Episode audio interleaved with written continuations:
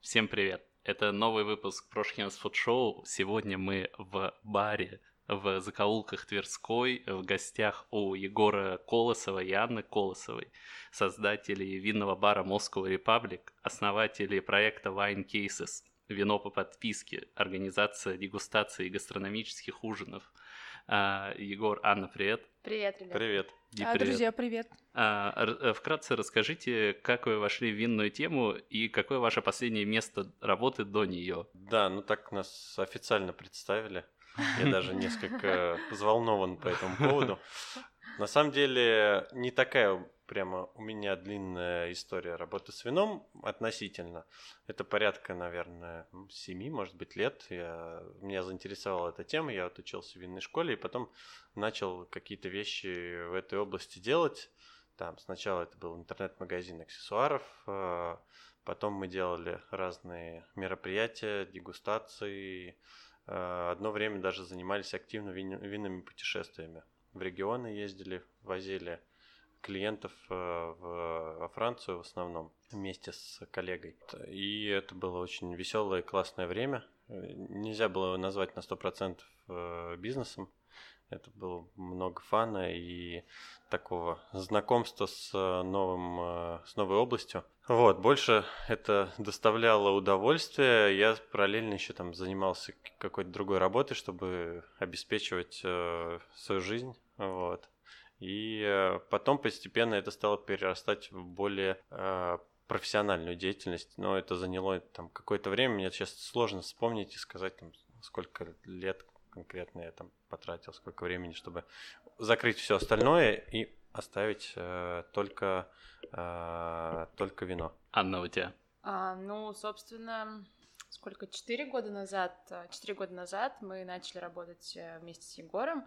Ну, в принципе, с этого и началась моя карьера. А до этого последнее место? До этого я работала в IBM непродолжительное время, была стажером около года. Э, Это типа консалтинг какой-то? IBM, нет, компьютер. А, все, понял. Это вот большая компания. А вот как раз о том, как вы условно познакомились, вы познакомились как раз-таки в проекте One Cases. Да, на самом деле такая очень интересная романтичная история. А, Я пустила, да, после IBM я работала несколько месяцев в авиаторговой компании Ford, э, достаточно крупной. А, Работала в отделе маркетинга, и в какой-то момент, там, не знаю, спустя всего, наверное, 3-4 месяца а, там нас сократили, это было очень такое сложное время для всего авиаторгового бизнеса, конец 2014 года. Ну тогда грянул кризис Да, очередной, когда евро и в два раза вырос. всех и, начало шатать. Да, так не слабо. И одна из моих а, коллег, собственно, в торговой компании, Таня Селиванова, она порекомендовала меня Егору, он искал вот там нового сотрудника, и я пришла работать э, в- к к нему, и вскоре мы вот там ос- основали проект One Cases. Ну да, вскоре мы запустили как раз вместе этот проект. А вот чуть более поподробнее об этом проекте хочется узнать. э, Вы где-то посмотрели этот формат вино по подписке? Или как? Вы же одни из первых, да, были, кто в России запустил это? Ну, в принципе, по подписке мы первые, кто запустили эту историю, вот именно в формате подписка на вино. А, ну, не знаю, Егор, наверное, лучше этот вопрос, но мне кажется, что просто, в, ну, там, не знаю, в Штатах есть э, а, вообще огромное количество форматов э, подписок, да, там напрямую из виноделен, э, не знаю, там а, Ну да, боксы, это формат да. Wine, Wine Club, так называемый, он довольно распространенный, он начался там не вчера, и э, я не люблю какие-то лавры там себе присваивать, что я вот э, супер гениальную, уникальную в мире идею изобрел. Конечно, мы смотрели, что происходит э, на Западе, плюс э, там, мне всегда импонировала тема какого-то такого, ну, нестандартного подхода к рынку, когда ты можешь немножко его там, ну, как говорится, хакнуть, да, рынок, э, зайти к, в- к этому, на этот рынок с другой стороны. Вот, поэтому мы совместили историю с подпиской, которая на самом деле больше распространена в других сферах, типа там бьюти той же самой, да, да просто в IT-индустрии все работает практически по подписке, все сервисы, когда у тебя регулярно там с карты денежка списывается, и ты с удовольствием пользуешься продуктом, вот. И тему вина, ко- которая более традиционная, более такая, я бы сказал, даже в какой-то степени консервативное, архаичное, вот, и на стыке э, мы как раз придумали историю с подпиской. Но мне кажется, что это довольно интересный способ взаимодействия с клиентами, потому что в какой-то момент э, мы обнаружили, что не все люди любят выбирать. Э, многие любят, чтобы кто-то за них совершил выбор, потому что вино это сложный достаточно продукт, местами бывает. Не все в нем разбираются, не все хотят тратить время на самом деле, чтобы разбираться, но э, пьют его, в общем, достаточно много людей и хотят от него получать удовольствие. Поэтому часто люди хотят, чтобы выбор совершили за них. Вот. И мы придумали формат, когда мы действительно выбираем э, вино, но делаем это не только э, самостоятельно, а привлекаем еще к этому тех же людей, которые потом подписываются. То есть это такой краудсорсинг с точки зрения сбора информации, да, то есть мы получаем фидбэк от э, тех людей, которые реально потом получают эти кейсы. И э, мы придумали формат, э, что мы собираемся вместе с нашими подписчиками, пробуем видно вслепую, то есть не смотрим на ну, этикетки. так с подписчиками, в принципе, любой желающий может принять участие, то есть не обязательно быть подписчиком а, ну, вот, Wine Cases, чтобы принять участие в дегустации. Это сейчас до сих пор происходит? Да, каждые две недели мы проводим А-а-а. здесь на мансарде у нас э, слепые дегустации. Я где-то читал то, что раньше вы делали их бесплатными, да, был момент, когда мы только-только запустили проект, ну, потому что мы не понимали, сколько за это брать. То есть, по сути, это э, изначально, ну, как бы это был такой технический момент, нам нужно было выбрать вино. Ну, то есть, реально, мы могли просто в офисе его открыть, да, условно, там, 30 бутылок попробовать и выбрать. Но мы решили сделать это более таким элегантным и более социальным способом. Мы собирали, ну, наших друзей, знакомых, друзей друзей, делали мероприятия на Фейсбуке, собирали всех вместе попробовать с нами вино. Единственное, делали бесплатно, потому что мы не понимали, как бы, сколько это может стоить и вообще зачем, да, то есть, ну, по сути, это же не наш, там, а, не наш бизнес. Но в итоге люди стали А в итоге забивать. люди стали забивать, да, то есть могло прийти, не знаю, пять человек, да, ты подготовился, у тебя классные образцы, там, ты думаешь, блин, вот сегодня мы попробуем, там, офигенное вино. В итоге приходит там три человека, и это превращается в такие, да, ну мы посидели, все душевно, но как бы ну, не совсем тот формат. Вот, только мы сделали их... Эм, а иногда было по-другому. Да. Иногда ты готовишь вино на там, один сет, на там 10-12 человек, и приходит 30. И ты вроде бы и отказать им, ну, неудобно, потому что пришли, люди пришли да. к тебе, там, э, заранее запланировали это. Ну, окей, они, может быть, нам не все сообщили, что они запланировали, но тем не менее не хочется э, как-то расстраивать. И был, был, да, такой вообще абсолютно непредсказуемый, непредсказуемая явка. Как только мы сделали э, оплату, люди стали более обязательными, и это стало на самом деле всем более удобно, потому что мы знаем, сколько человек придет, э, и все приходят, кто хочет действительно. Да, мы там, если человек вдруг заболел, не смог и так далее, мы переносим просто его на следующее мероприятие. И э, феномен в том, что стало больше желающих, и это стало более популярным. То есть люди стали понимать, что они набрали мероприятие, э, соответственно, они получат какую-то там качественную дегустацию, вино. На бесплатную дегустацию люди, мне кажется, кто нас не знал, еще и как-то вот, ну, не понимали, а что там еще будет. Да, или придут, там тебе будут э, Или тебе будут, часа, продава- будут продавать, продавать часа. кейсы. Ты... А мы же не продавали ничего, просто слепая дегустация, где мы пробуем вино. Это, то есть... Ну и цена у вас небольшая, тысяча да, рублей. Да, это комфортная цена, мы ее не поднимали с момента.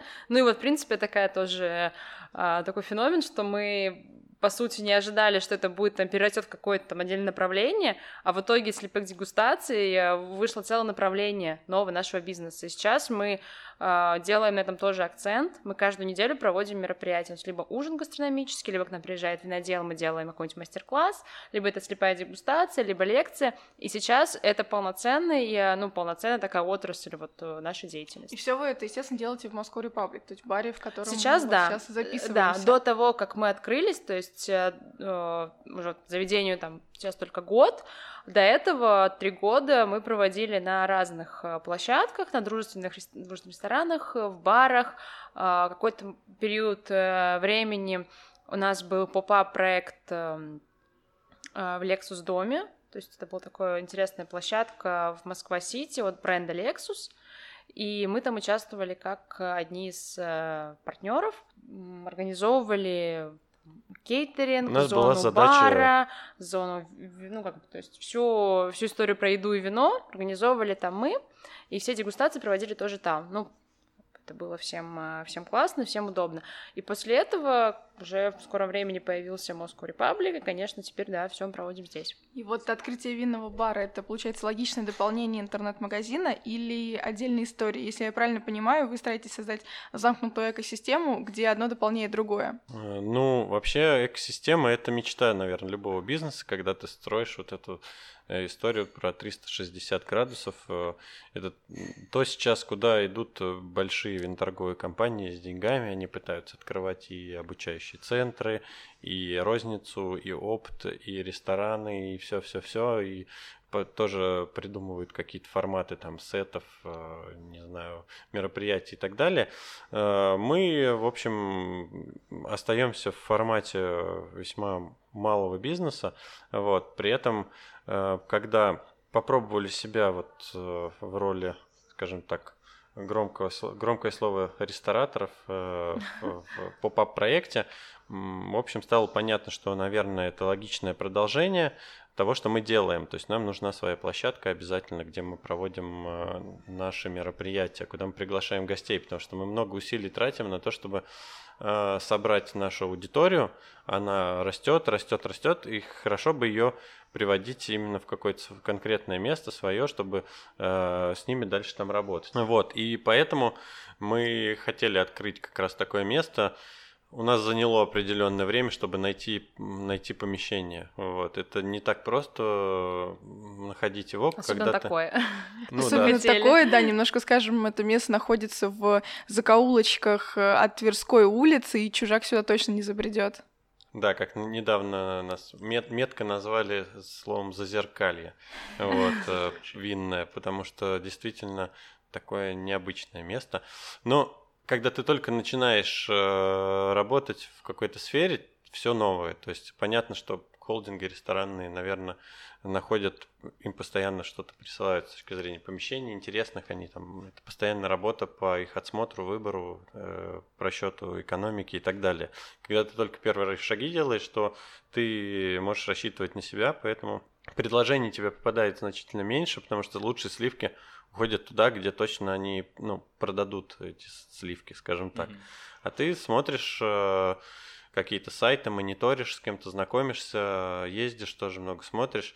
Ну и потом э, не всегда там все сочетается удачно. Ты находишь помещение, например, смотришь, оно тебе подходит, и пока ты вступаешь в переговоры, его кто-то забирает. Потому что у тебя нет такого глобального опыта принятия решения в этой сфере. И дальше ты продолжаешь поиск, поэтому это на самом деле заняло довольно продолжительное время, чтобы все срослось. Сколько примерно? Ну, больше года вот системно, наверное, я искал место, что-то присматривал. А почему все-таки именно это помещение? Это был э, ну, вы уже пришли к тому, что долго искали и нужно было хоть что-то взять, или все-таки действительно это для выбор. вас сливки, то, что вы хотели на самом деле? Мы... Э, ну, абсолютно точно, это не потому, что там нам нужно было что-то взять, э, мы бы никогда не взяли помещение, просто потому что вот уже там, под, ну, достаточно долго искали, чтобы брать уже лишь бы что. Нам это помещение подошло вообще по всем критериям.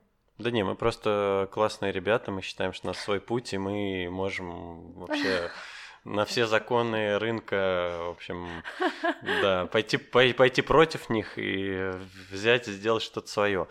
Ну, это с определенной степени там юмор, но, в общем, мы искали помещение, не похожее на классические ритейловые или ресторанные площадки.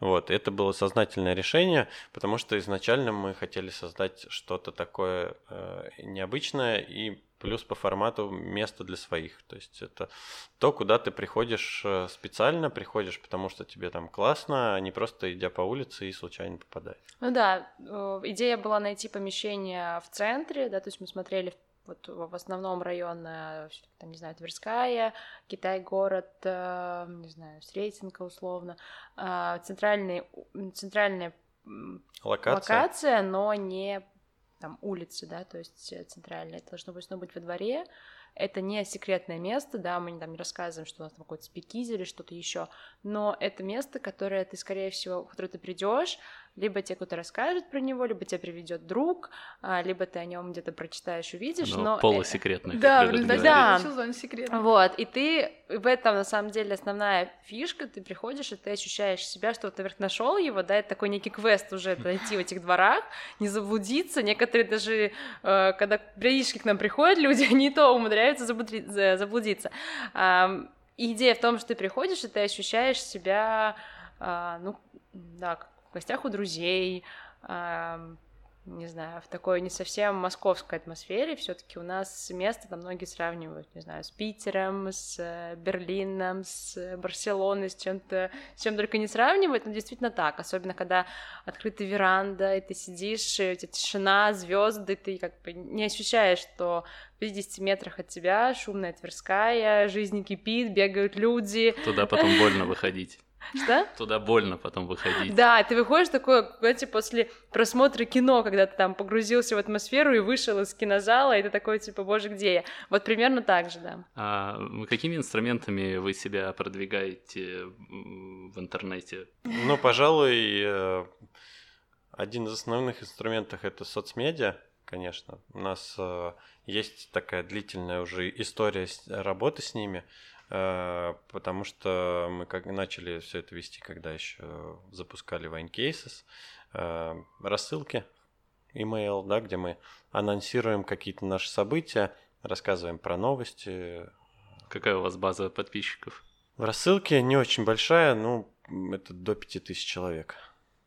Интересно. А какой примерно месячный бюджет в проценте от э, ну, выручки без цифр? Тратится на продвижение? На продвижение, да.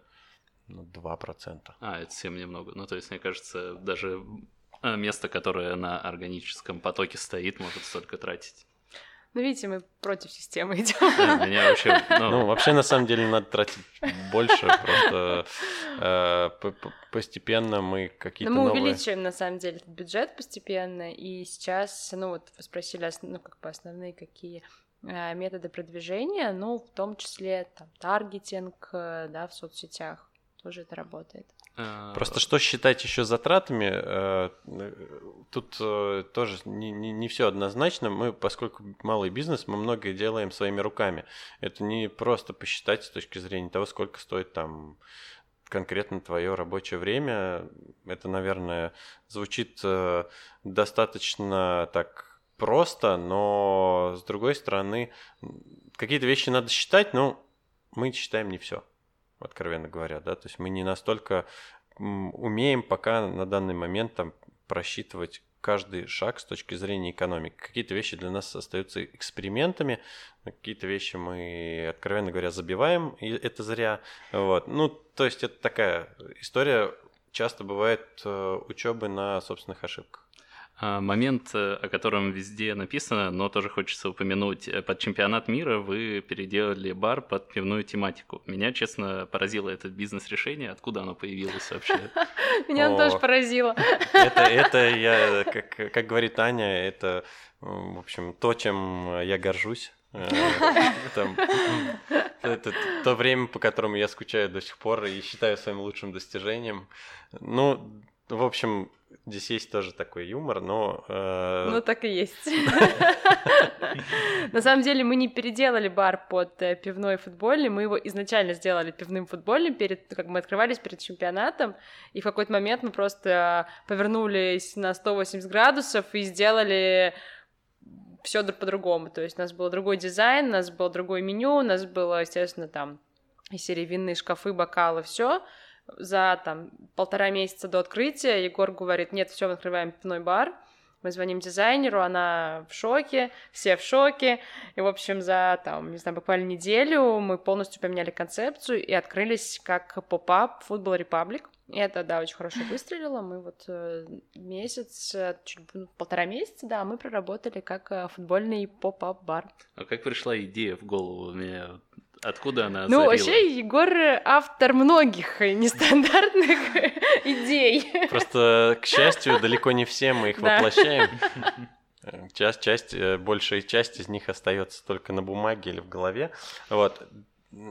Тут была интересная история, потому что я в свое время очень э, сильно увлекался футболом, э, я имею в виду просмотром, да, там э, я до сих пор играю в футбол регулярно, там что-то смотрю, иногда какие-то хорошие матчи, но раньше я намного больше этому времени посвящал, и я э, несколько раз был на мировых событиях подобного плана, там и на Лиге Чемпионов, и на чемпионате мира, и на Евро. Вот я примерно понимал, что здесь будет происходить. То есть у меня было понимание того, во что превратится Москва, и что это будет такое. И когда я в определенный момент э, понял, что мы, в принципе, вот оно сейчас случится, а у нас уже есть помещение, и, в общем-то, было бы глупо этим не воспользоваться, мы вот так вот э, решили резко вектор сменить. То есть, расскажите, у вас все было по классике, висели везде телевизоры, было много пива, много иностранцев? белые стены, кирпич был покрашен в белый, крафтов, белые крафтовые стены, а, мебель вся деревянная такая достаточно тоже классическая, мне кажется, для там... А, пивбара. Пивбара, огромный экран, проектор у нас висел внизу, то есть там сейчас стоят цветы, да, такое все классное, уютное. Висел реально просто проектор, где транслировался с самого утра до поздней ночи футбол. Ну, короче, ужас. И что, расскажите, вам это обеспечило там целую посадку, ой, полную посадку каждый день на протяжении да. всего, да? да? То есть эта история, Месяц в принципе... Просто, Посадка, да. плюс веранда, люди приходили, кто-то смотрел через окно матч, то есть просто потому, что была классная, была очень крутая атмосфера, у нас было Внутри во дворе а, мы сделали граффити футболистов, то есть все приходили, фоткались, было очень много иностранцев, естественно, как и везде, много друзей, и люди приходили не только посмотреть матч, но еще и погрузиться вот в эту атмосферу, да, ты, наверное, в Москве везде, да, понятно, были иностранцы, но когда находишься еще вот во дворе, в этой такой э, немножко про европейской локации. Да, да, да, да, про... и ты себя ощущаешь, ну, реально на отдыхе. основной кэш вы сделали на напитках или на кухне? Ну и то, и другое. Это принципе, хорошо, тогда какая, да. какого формата была кухня в тот момент? Полностью классическая кухня пивного бара, mm. крылышки. А у вас же какие-то смешные названия еще были, такие у типичные. У нас было целое, ты какое классическое? У нас были, да, классические ребрышки, крылышки, там понятно. У нас было целое авторское, Я забыл авторский просто раздел. Про гениальную идею. Да, а, блюда, любимые блюда известных футболистов. У нас была, а, значит, паста, любимая паста Буфона, значит, курица Лионеля Месси, что еще? Эм, Ризотто Бекхэма. И ну, что-то еще было. Ну, в общем, было 4 или 5 блюд э, из разных, причем категорий, паста, ризотто, горячее, то есть мы как бы еще продумали эту всю историю. И это пользовалось тоже популярностью, приезжали даже приезжали телеканалы, снимали это. Телеканалы, Егор не верил в эту идею, он говорит, вы что, это же, ну, это настолько очевидно и странно, и глупо, кто будет это вообще есть, кто будет про это рассказывать.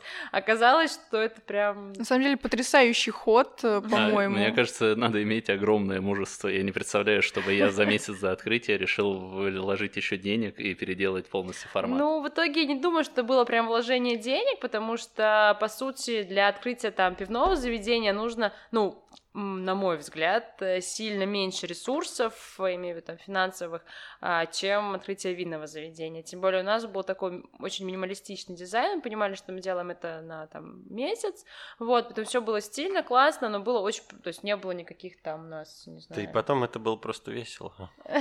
Ну да, да, вот у вас настроение, я так понимаю, передалось и нынешнему проекту, который действует сейчас, это винный бар, и вот да, все такое веселое, радушное. Расскажите, сколько, есть ли у вас сейчас полные посадки? Случается, но пока не всегда. У нас хорошо работают там определенные дни, некоторые другие работают, может быть, не так хорошо, как хотелось бы, но а какие дни, типа пятница? Ну, конечно, ну, да. да. В принципе, прайм-тайм. Ты, ты просто классика. сказал так э, завуалированно некоторые дни, когда это понедельник.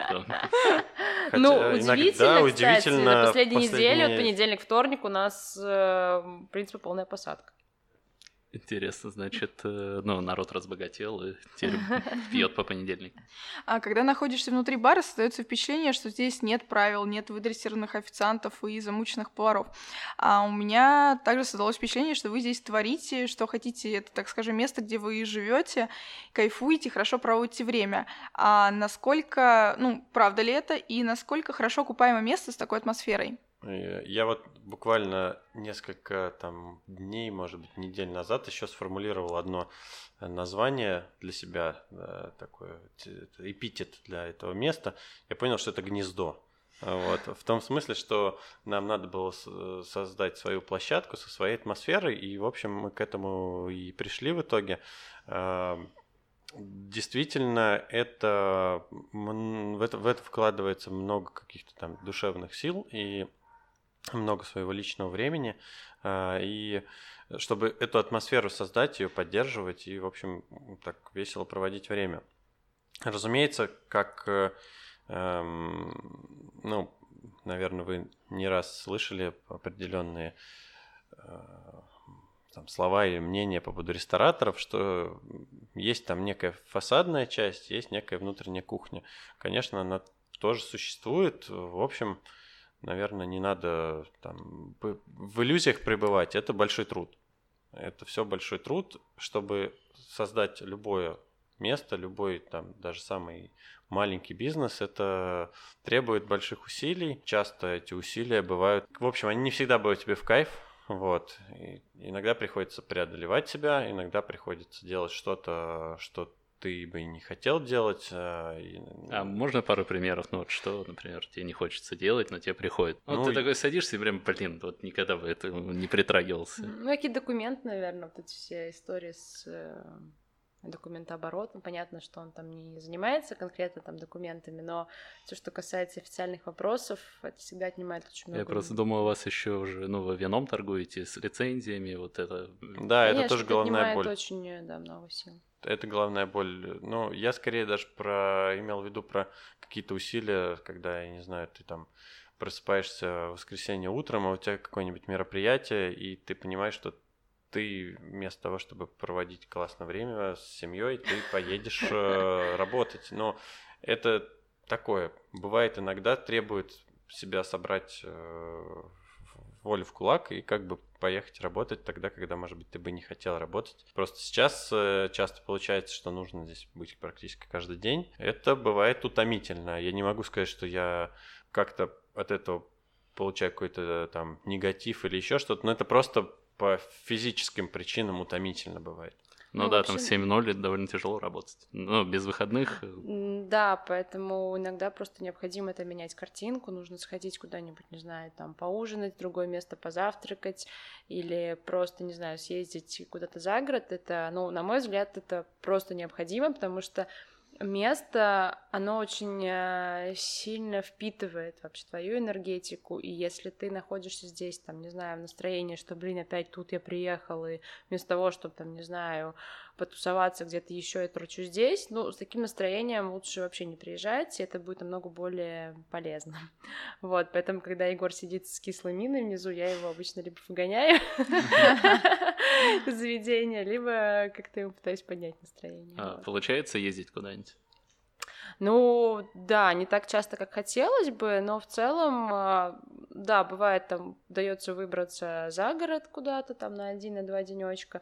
Ну вот за последний год, единственное, куда мы съездили вот там в путешествие, имею в виду там не в России, мы вот поехали на майские праздники. Уехали, мы были там в Италии, в Словении, вот тоже там пробовали вино, это был такой пол... Ну, тоже совмещали, в общем, с Ну, да, но это, конечно, приятное было, в принципе, experience, но тоже не просто мы поехали там полежать на пляже, мы много познакомились с разными виноделами, э, культовыми даже, вот, и все-таки насколько это место окупаемо с учетом того, что сейчас не всегда бывают полные посадки. Если рассмотреть э, а, ну, хотя вот у вас, получается, все это взаимосвязано, ваш проект с вином и Moscow Republic. А, ну, все-таки да, как вы сейчас себя чувствуете? Нам помогает э, бэкграунд, который у нас есть, то есть наработки, которые есть, база Э, наши истории с мероприятиями и подпиской, они, конечно, сильно помогают сейчас, но, в общем, и бар э, движется в положительном направлении, то есть динамика положительная. Э, я надеюсь, что дальше все будет развиваться.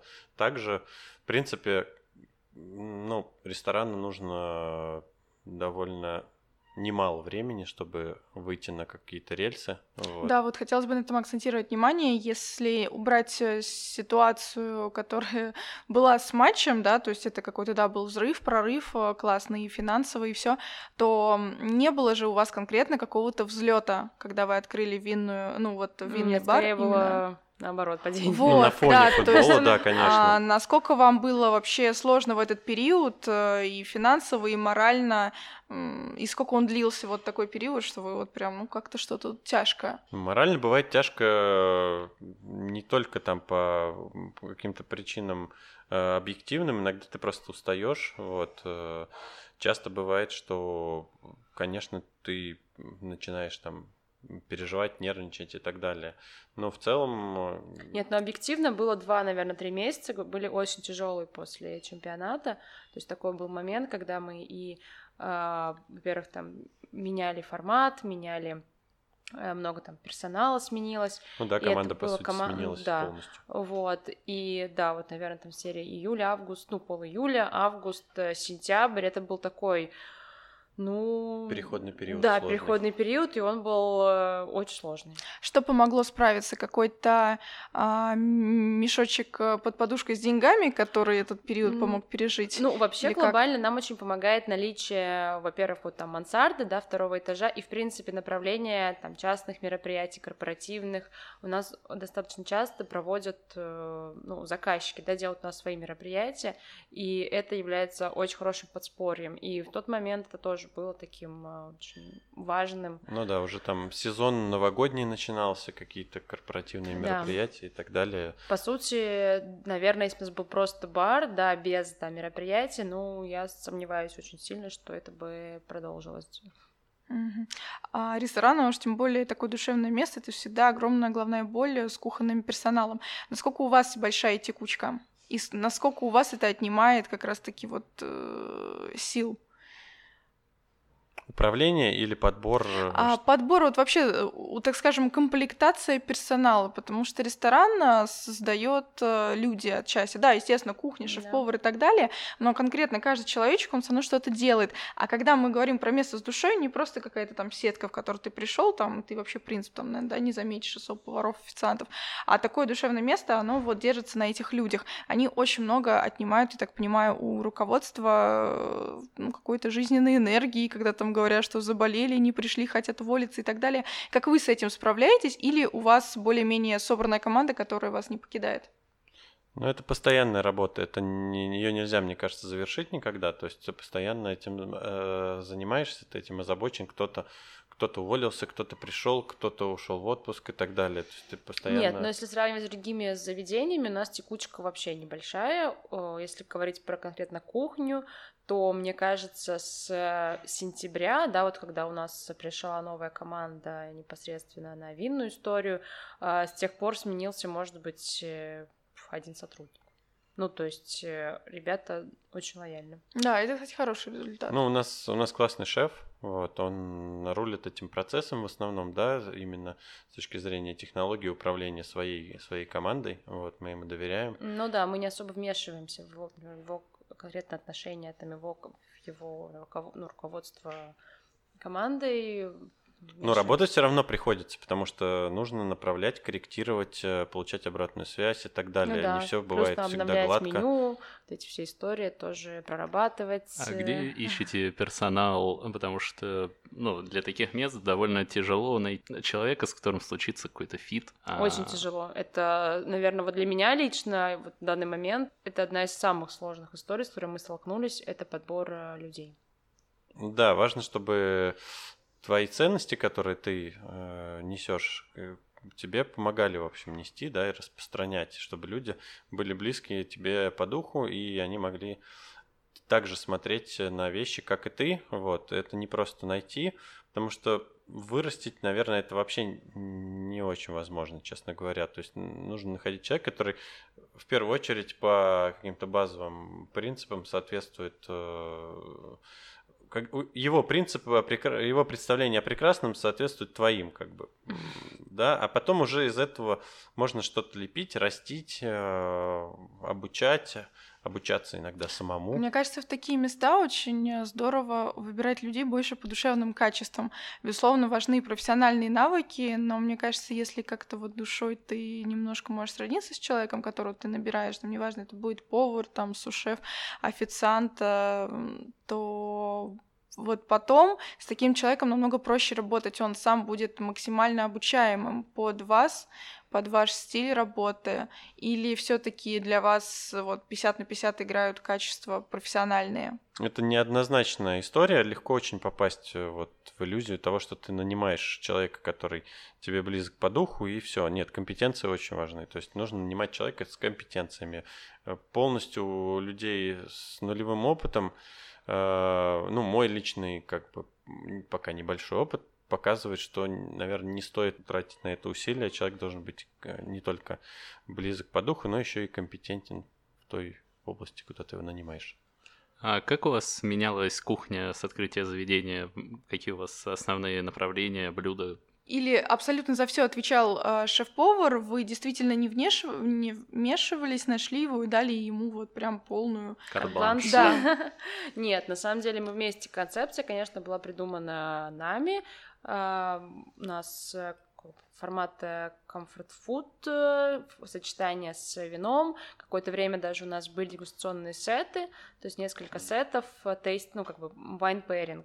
Вот, и, кстати, до сих пор эта идея еще у нас, в нас живет, что мы тоже запустим это через какое-то время, потому что была очень... Эм, идея вообще очень классная, но момент, когда мы ее запускали, это как раз был вот такой пере... переходный, переходный период. период, было очень Надо мало было людей. много чем заниматься еще И да, и плюс мы занимались помимо этого кучей еще других вопросов, э, более таких насущных, поэтому, к сожалению, идея не выросла во что-то такое прям глобальное, грандиозное, но, возможно, мы повторим.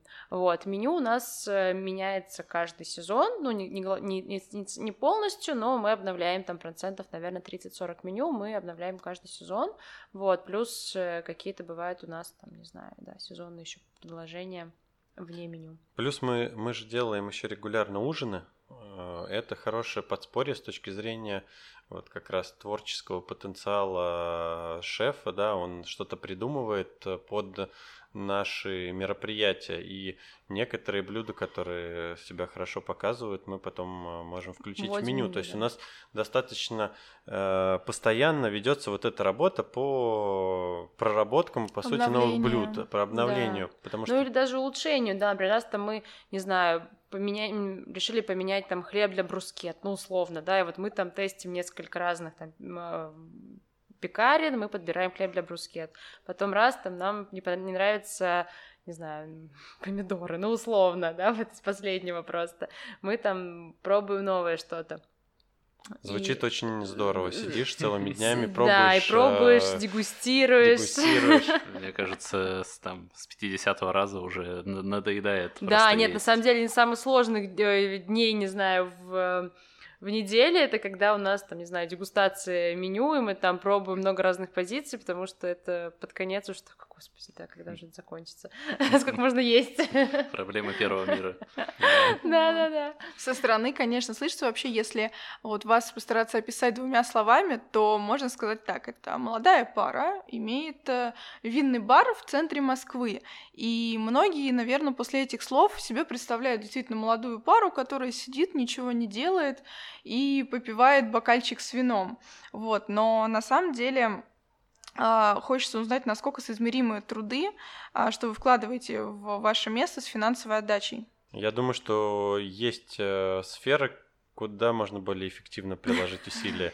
Ресторанная область это она требует действительно много трудозатрат, требует много твоей собственной вовлеченности. Особенно такое место, как наше, э, очень э, непросто автоматизировать, масштабировать, потому что... Большие... Вообще невозможно, по-моему, честно, ну, ребят. Ну, будем откровенны. Будем Такое откровенны, место, наверное, как нет. вы, а, оно не масштабируемо, невозможно создать точно такое же, невозможно создать сетку, нет. Как бы вот бывает... Ну, типа только холдинг. Бывают места, в которые ты заходишь, там просто нет души. Вот это хорошо масштабируемо, а в такое место, ну, невозможно просто, да. То есть, э, мне кажется, э, вот скажите, права я или нет, ваше место, оно больше такое про образ жизни. То есть если хочешь создать такое место, ну, нужно вот в нем жить. Нужно не просто захотеть создать, а потом отойти, уехать куда-то и как-то за ним следить. Вот в нем нужно обитать, жить вот как гнездо на самом деле.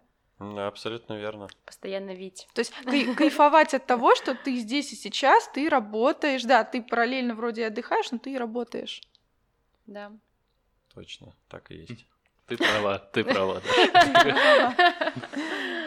Другое дело, что, в общем, есть пространство для каких-то экспериментов, есть пространство для того, чтобы э, что-то еще развивать, какие-то вещи, да, там, э, когда у тебя есть э, на заведении, есть какой-то проект, э, часто ты знакомишься с интересными людьми, потому что, в общем, наверное, это одна из причин, как я вообще в этой сфере оказался, потому что на дегустации, например, приходит э, масса интересных людей, с которыми ты знакомишься, э, и они потом могут там что-то что-то нести с собой, да, какие-то какие знания для тебя интересные, какие-то связи, знакомства и так далее.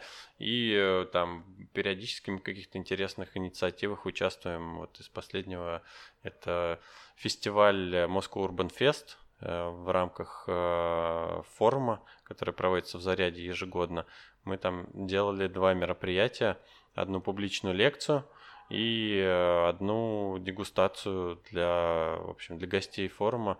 Это было достаточно интересное такое событие про урбанистику на стыке какого-то такого современного представления о мегаполисе и на стыке вот, нашей реальности, в которой мы живем, да, то есть мы так вот все сравнивали, рассуждали на эту тему. Вообще очень интересно иногда бывает форматы, в которых мы участвуем. Ну а. да, у нас нет каких-то прям, не знаю, ну по сути нет ограничений. То есть захотели, сделали маркет в прошлом году летом, сделали э, маркет винтажной одежды во дворе у нас. А вы Не часто знаю, с, а, с кем-то коллабитесь, да? Ну, бывает, на самом деле, это хорошая история, нам очень нравится, это, ну, это эффективно в плане, там, да, это приводит какую-то новую аудиторию, ну, и плюс это достаточно весело всегда. Если хотите коллабиться, пишите Егору и Анне, только если у вас да, есть мы открыты хороший в плане вот э, каких-то историй совместных, мы вообще открыты на 100%, и мы иногда делаем какие-то вообще абсолютно неочевидные там коллаборации, в том числе на наших там мероприятиях масштабных, да, у нас вечеринка, вот наша ежегодная винная, в этом году проходит в конце июля, а уж совсем скоро, и каждый год нас собирает э, всех наших друзей, партнеров, э, новых друзей приводит, и на ней, ну, как бы в качестве партнеров часто выступают там наши знакомые, друзья, кто хочет познакомить э, людей со своими, не знаю, какими новыми проектами, можно буквально пару слов о планах развития? Я бы пока там не загадывал сильно далеко вперед. Во-первых, у нас основная задача сейчас э, многие процессы, которые здесь э, идут, довести до э, ну, несовершенства, но скажем так, улучшить их, да, мы постоянно над этим работаем и хотим сейчас, уже обладая каким-то опытом в этой ресторанной сфере, мы хотим э, их улучшить э, и развивать, соответственно. Ну а дальше будет видно, идеи есть, как э, что-то сделать еще. В общем, это... вы говорите загадками. Основной фокус на развитии. Короче, не знает он на дальнейших планах. Нет, я знаю, я просто не хочу говорить, потому что сказанное слово вслух, оно тебя там обязывает там что-то по этому поводу сделать дальше. Я пока еще не уверен, то есть я не готов прямо сейчас совершить новый шаг. У нас сейчас э, хватает э, пока с чем работать здесь, вот, а дальше будем смотреть. Слава богу, в ближайшие несколько лет не победится никаких чемпионатов. У нас бар не станет снова пивным. Ну, кто знает. Ну, кто знает, да. Ну, я бы ничему, да, не удивилась. Ну, вот то, что Аня рассказывала, действительно, мы вписываемся часто в какие-то вещи, которые неоднозначно завязаны на финансовый результат. То есть мы в общем, любим экспериментировать. Это дает, как знаете, глоток свежего воздуха в жестком мире малого предпринимательства. А ты можешь иногда себе позволить что-то сделать для души, для себя, не думая о том, что это там принесет, не принесет какие-то деньги. И мы поэтому э, экспериментируем, и это иногда это превращается в какие-то интересные штуки, иногда это превращается в интересные с коммерческой точки зрения вещи. Круто. Огромное спасибо за очень интересную, откровенную запись. Вот, теперь мы знаем, что открывать винные бары это не так легко, вам придется в них жить и никуда не ездить никогда. А, желаем вашему проекту только развития, открытия новых точек, если вы захотите, конечно, но, возможно, лучше в интернет-коммерцию. И э, огромное спасибо. Спасибо вам, спасибо, ребята. Да, спасибо ребятам. Интересных э, спикеров побольше, тех, кто вам рассказывает всякие Всё, интересные да, вещи. увидимся на нашей ежегодной вечеринке. Да. 26 июля мы запостим об этом. Да, всем пока. Пока-пока. Пока-пока.